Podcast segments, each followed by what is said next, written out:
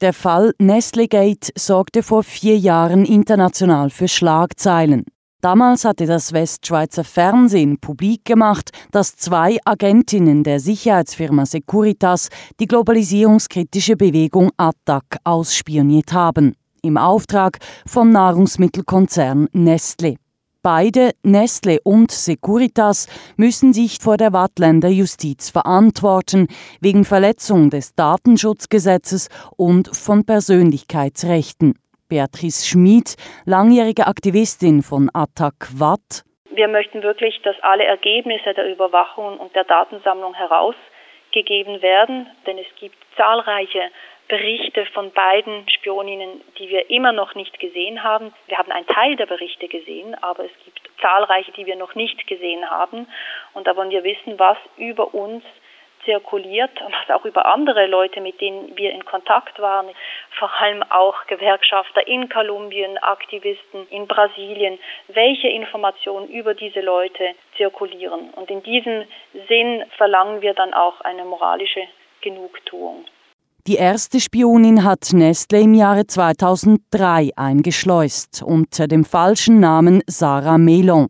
Damals arbeitete die Attac-Gruppe gerade an einem Buch über Nestle und seine Geschäftspraktiken. Sarah Melon sollte dazu Informationen beschaffen, ist man bei Attac überzeugt. Nestle seinerseits rechtfertigt die Bespitzelung hingegen mit dem G8-Gipfel in Evian. Man habe Sicherheitsbedenken gehabt und habe darum versucht, mehr über die globalisierungskritische Bewegung zu erfahren. Sie weisen immer wieder auf das Klima des G8 hin, aber die Infiltration von dieser Autorengruppe hat erst nach dem G8 stattgefunden. Das ist das eine, das sehr wichtig ist. Und die sogenannte Sarah Mellor ist ja dann auch abgelöst worden. 2005, im Januar 2005 kam eine andere Spionin in die gleiche Gruppe. Also das heißt, wir sind weit weg vom G8. Das hat wirklich gar nichts mit dem G8 zu tun, dass diese beiden Spioninnen zu uns in die Arbeitsgruppe gekommen sind, die sich mit Nestle befasst hat, ein Buch verfasst hat über Nestle. An diesem Buch mit dem Titel Nestle Anatomie eines Weltkonzerns hat auch Beatrice Schmid mitgearbeitet. Im Jahre 2005 ist es auf Deutsch erschienen.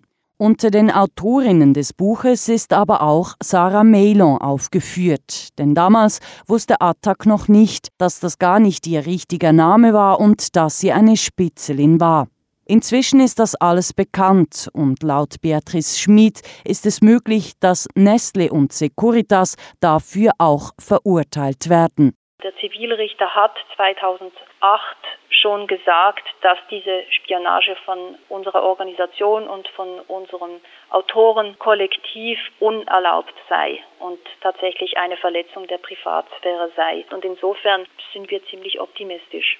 Attac hofft auf eine Verurteilung von Nestle und Securitas, nicht nur wegen der illegalen Bespitzelung, sondern auch, weil Attac durch die ganze Affäre in ein falsches Licht gerückt worden sei. Es gab ja nicht wirklich ein Motiv, um Attac zu überwachen. Attac ist eine friedliche Organisation, das hat auch Luc Recordon, der Ständerat, letzten Mittwoch, als er seine Zeugenaussage gemacht hat, bestätigt. Und wenn man ausspioniert wird und das auch in der Presse kommt und so weiter, wird natürlich die Glaubhaftigkeit von Attac verletzt und ähm, es findet somit dann eine Kriminalisierung der Bewegung statt.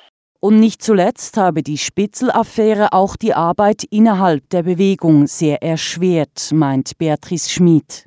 Das hat natürlich schon die Stimmung verändert. Ähm, insofern, dass natürlich vor allem neue Personen oder auch andere Personen, die man dann eigentlich schon länger kennt, werden plötzlich verdächtigt. Aber Attac arbeitet weiter und macht weiter und ich bin da eigentlich auch zuversichtlich. Aber trotzdem denke ich mir, müssen alle NGOs wahnsinnig vorsichtig sein.